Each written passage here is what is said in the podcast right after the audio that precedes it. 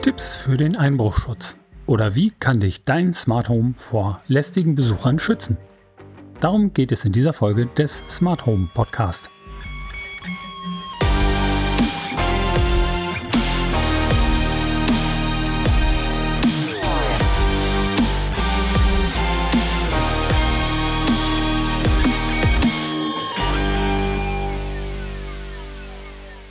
Hallo und herzlich willkommen zu dieser zehnten Folge meines Smart Home Podcast. Ich bin Holger Jurkert, der Host dieser Show und möchte dich herzlich zu dieser Folge begrüßen. In der Folge 2 hatten wir schon mal über das Thema Videoüberwachung gesprochen.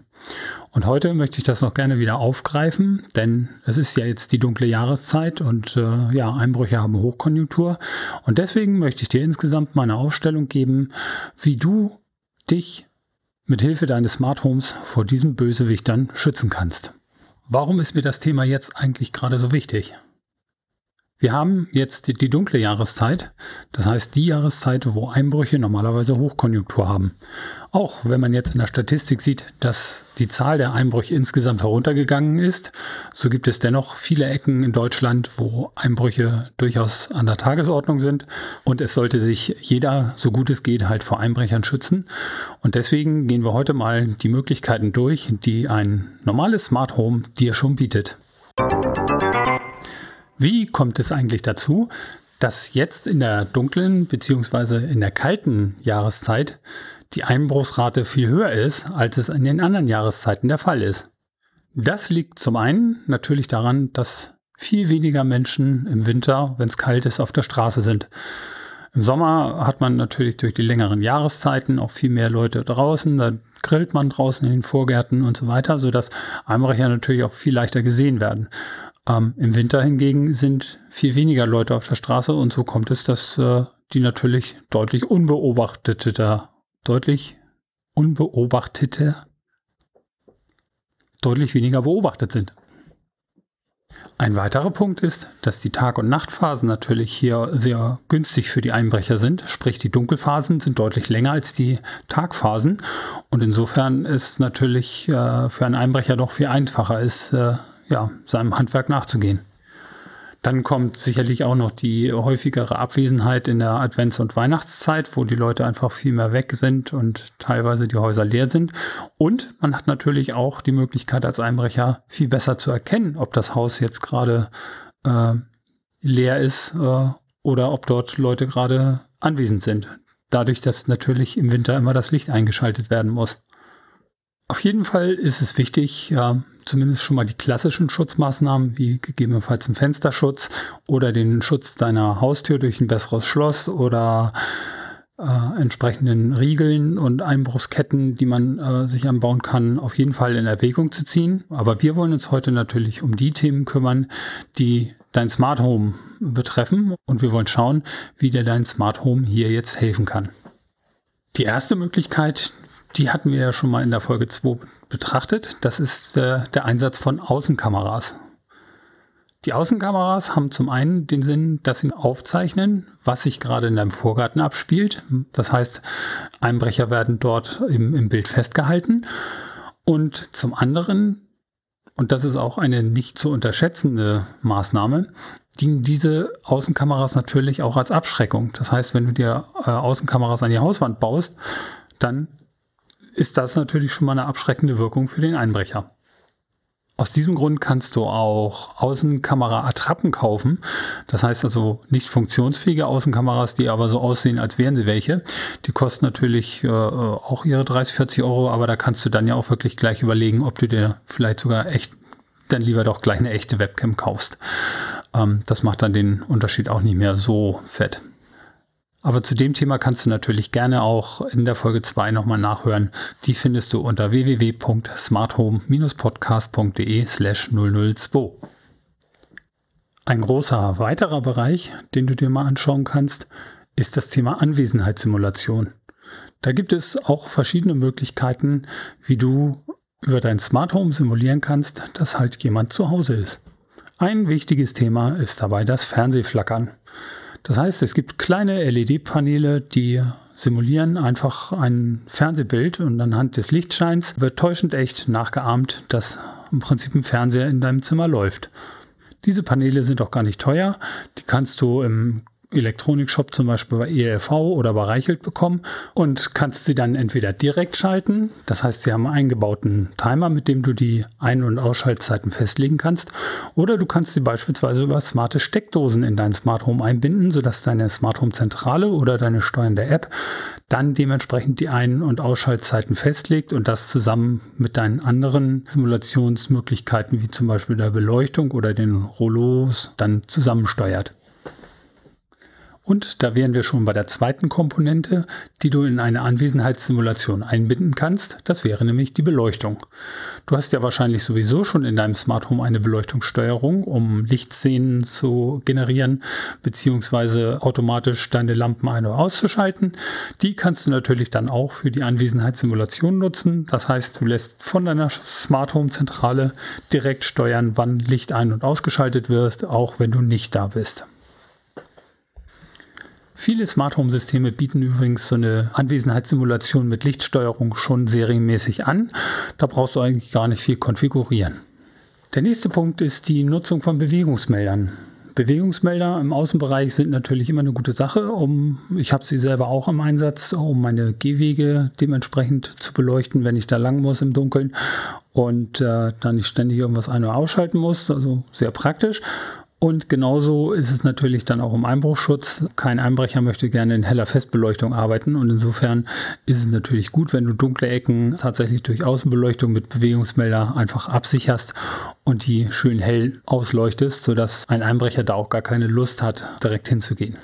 Neben der Abschreckung durch die Außenbeleuchtung bieten Bewegungsmelder aber auch weitere Möglichkeiten, um Dinge zu steuern. Du kannst zum Beispiel mit deinen Bewegungsmeldern auch äh, dein Mobilgerät alarmieren lassen und dann dementsprechend eine Kontrolle durch die Außenkameras durchführen lassen.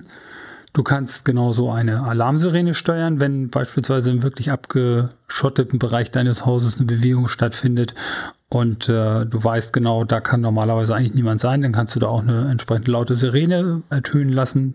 Das sind halt die Möglichkeiten, die du auch nutzen kannst, um Bewegungsmelder einzusetzen. Ein weiterer wichtiger Punkt ist natürlich die Sicherung von Türen und Fenstern mit Alarmkontakten sowie Bewegungsmeldern im Innenbereich. Mit diesem äh, ja, mit diesen Sensoren hast du immer die Möglichkeit, eine Alarmierung über deine äh, Smart Home Zentrale zu realisieren. Du kannst äh, dementsprechend auch äh, hier in dem Fall eine Alarmsirene natürlich steuern. Du kannst auch sehr interessant einen äh, Lautsprecher steuern, also gerade wenn äh, Fensterkontakte irgendwie bewegt werden, dass dann ein großes Hundegebell im Innenbereich losgeht, das über einen Lautsprecher abgespielt wird. Auch das ist eine durchaus gute Abschreckung. Ja, und alternativ habe ich auch gesehen, dass ein äh, Hersteller eines Smart Home Systems auch das Soundsystem, was im Haus verlegt ist, äh, komplett auf volle Lautstärke dröhnen lässt und äh, da richtig Halligalli macht sozusagen. Also die Musik in voller Lautstärke dröhnen lässt. Also auch eine sehr effektive Abschreckung für den Einbruchschutz. Alternativ zu den Bewegungsmeldern kannst du im Innenbereich auch Innenkameras aufhängen.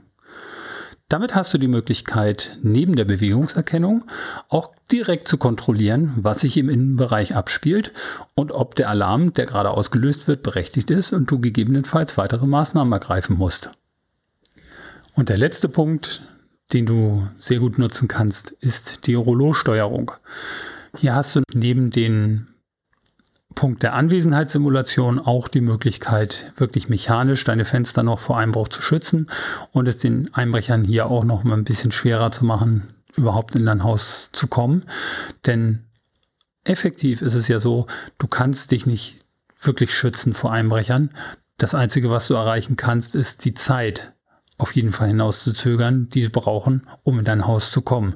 Denn je länger das dauert, umso unattraktiver wird das und je höher ist die Gefahr natürlich auch, dass sie entdeckt werden. So, fassen wir das Ganze nochmal zusammen. Als erstes hatten wir gesagt, die Verwendung von Außenkameras wäre ein sinnvoller Weg, um natürlich dein Haus besser zu überwachen und sie dienen zur Abschreckung.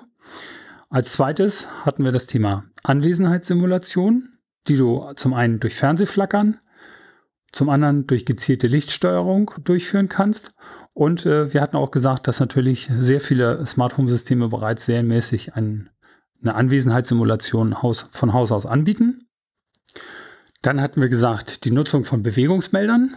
Mit deren Hilfe kannst du eine Abschreckung erreichen durch die Steuerung der Außenbeleuchtung. Du hast die Möglichkeit, dich über dein Mobilgerät alarmieren zu lassen oder du kannst eine Alarmsirene steuern.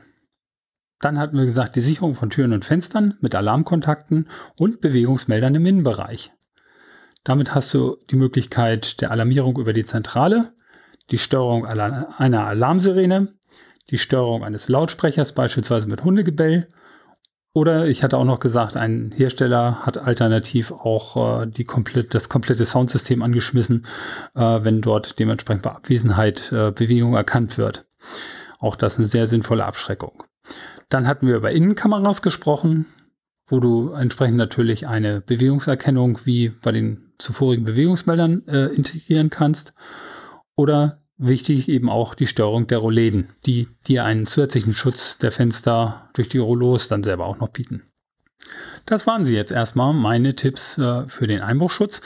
Wenn du noch Ideen hast, dann lass mich das gerne wissen und äh, schreib mir einfach an info at smarthome-podcast.de. Ähm, ich werde mit Sicherheit nochmal eine neue Folge davon aufnehmen äh, mit euren Tipps und Tricks, äh, die ihr noch habt und äh, das dann dementsprechend auch für die anderen veröffentlichen, weil ich denke, dass das ein sehr wichtiges Thema ist. Hast du bereits einen Smart Home, dann hoffe ich, dass diese Tipps hilfreich für die Aufrüstung waren. Wenn noch nicht, dann äh, hoffe ich, dass diese Tipps dir helfen bei der Entscheidungsfindung, für welches Smart Home System du dich gegebenenfalls dann entscheiden wirst. Gerne kannst du auch Fragen an info at smarthome-podcast.de stellen.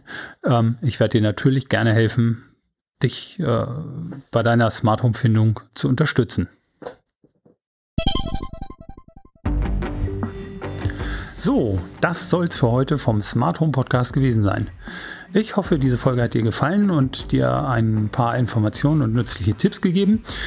Du kannst äh, diese Folge auch nochmal unter den Show Notes finden unter www.smarthome-podcast.de slash 010 für die zehnte Folge. Dort findest du die Show Notes und auch das Transkript zu dieser Folge, wo du in Ruhe alles auch nochmal nachlesen kannst.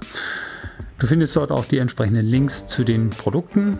Und äh, ja, ich würde mich natürlich freuen, wenn du mir deine 5-Sterne-Bewertung bei iTunes da lässt. Oder wenn du mir dort mal wirklich deine Kritik hinterlässt, was gefällt dir an der Folge, was kann ich besser machen, was stört dich.